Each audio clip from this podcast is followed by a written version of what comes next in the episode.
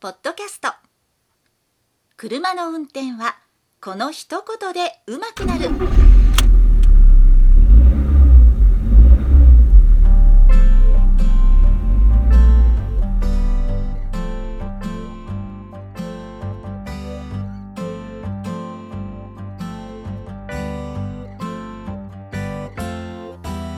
この番組は車の運転に悩めるあなたを応援します。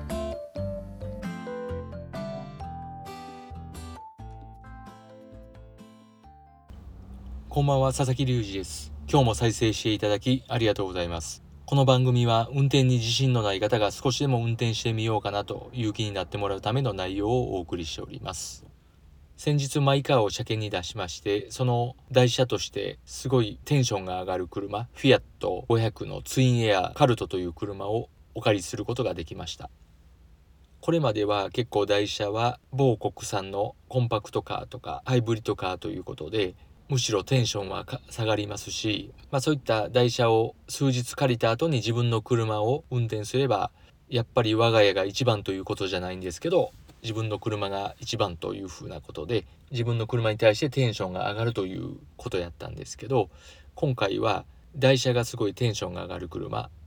ということでこの車の何が楽しいかというのをお話ししたいと思います。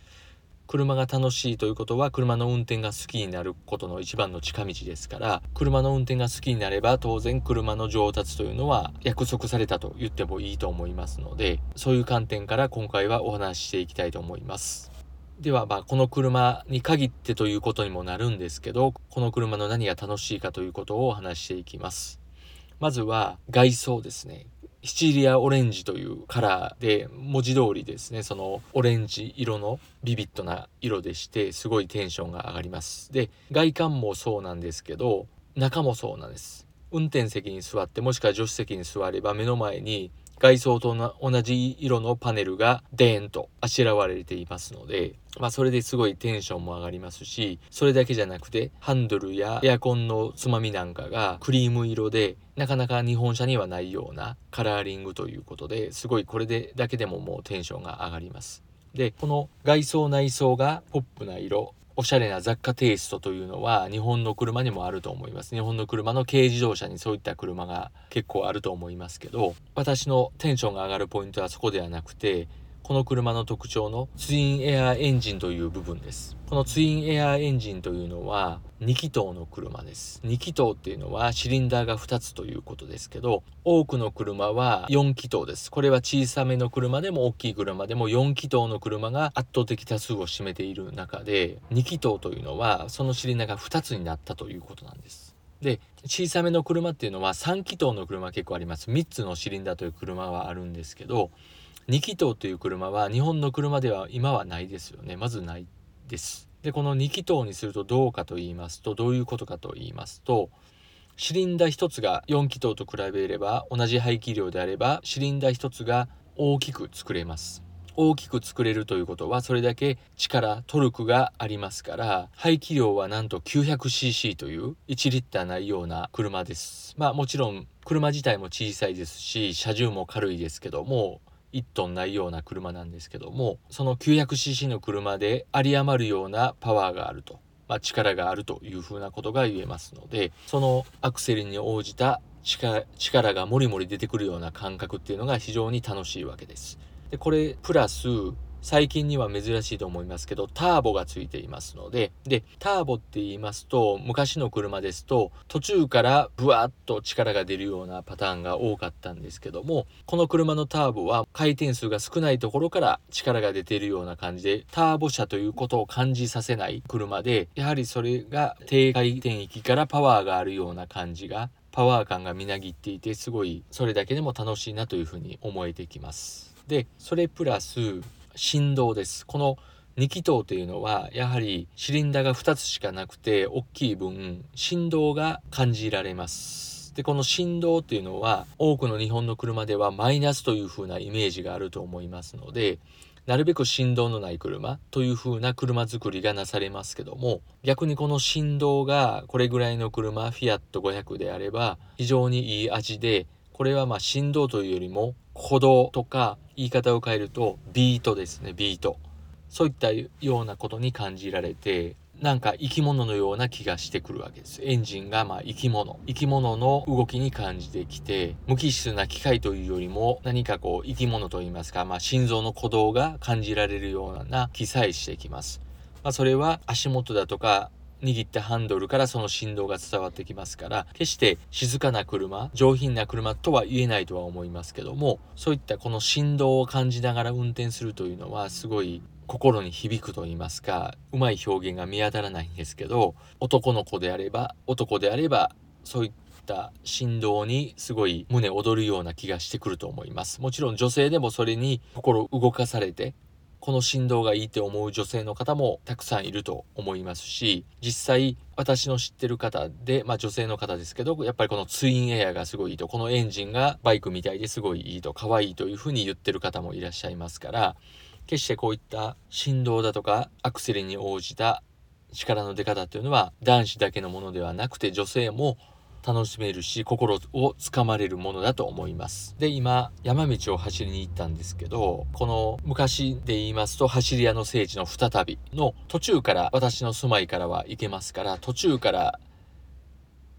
再びドライブウェイというところを走ったんですけども走りたくなったんですけどもまあ、それを実際今行ってきたところででやっぱりすごい楽しいなと思うのは山道ですからハンドルを右や左へ操作してカーブを駆け抜けていくわけですね。でそのハンドルを切った左左感ですね。これがやっぱり軽い車っていうのもあって自分の意に沿った動きといいますかまあそれを操る楽しさというのも十分味わいました。あまり飛ばさなくても。で前回再びを走った時もそうやったんですけど今回もなんとイノシシが出ましてもう暗い中からバーンとイノシシが出てきて本当にびっくりしました。これでイノシシがまた次いたら怖いなともしぶつかったら嫌やなというふうに思いましてあまりアクセルを踏み込めなかったということなんですけど、まあ、この今の時期だけじゃなく冬場にイノシシっていうのは結構出るのかなと思っていたんですけども一年中この六甲山再びさんはイノシシが出る出るのだなというふうに思って飛ばしづらくなりましたまあもちろんそんなに飛ばしはしないとは自分では思ってますけどアクセルが思い切って踏みづらいっていうのが若干フラストレーションが溜まってるんですけどまあそれは逆に飛ばしすぎんなよという風なおぼし飯かもしれないなということでそんなに飛ばすこともなく運転を楽しみなさいという風な警告だと考えてまあそう思って少しこの欲求不満感があるのを納得させようかなというふうに思います。ということでこの車の楽しみ方。決して外国の車だから楽しめるっていうわけでもない。日本の車でも楽しい車っていうのはありますしどんな車でも楽しさはありますけどやっぱりそういった味が濃い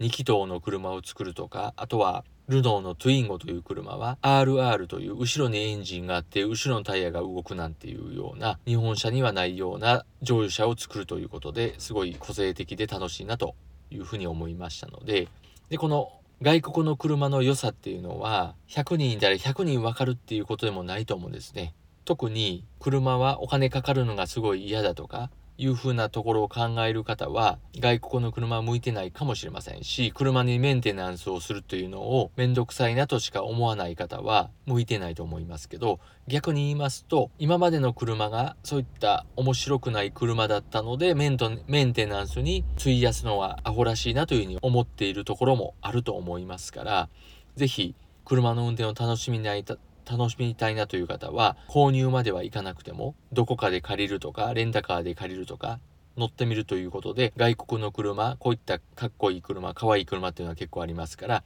乗ってみてもらってでそれでも何も感じないんであればお金の無駄遣いになりますから国産車に乗っていればいいと思います。国産車も全然悪くないですから。でもそういった車を体験もせずに食わず嫌いっていうのはすごい人生においてもったいないと思いますからそういうレンタルリースなりでできることあの運転できますし最近はまあ私も会員になってますけど個人間のリースアプリエニカという風なのを代表にそういった個人間リースができるアプリもありますのでそういったところを登録すれば比較的安い金額でいろんな車が楽しめますから是非やってみてください。ということで今週はこれぐらいにしておきます。最後まで聞いていただきありがとうございました。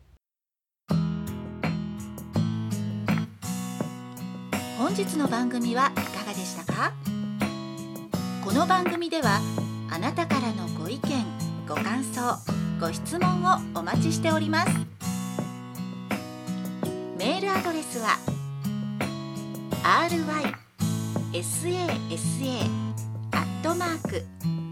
gmail.com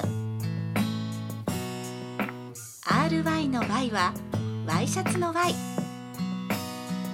それではまた次回をお楽しみに。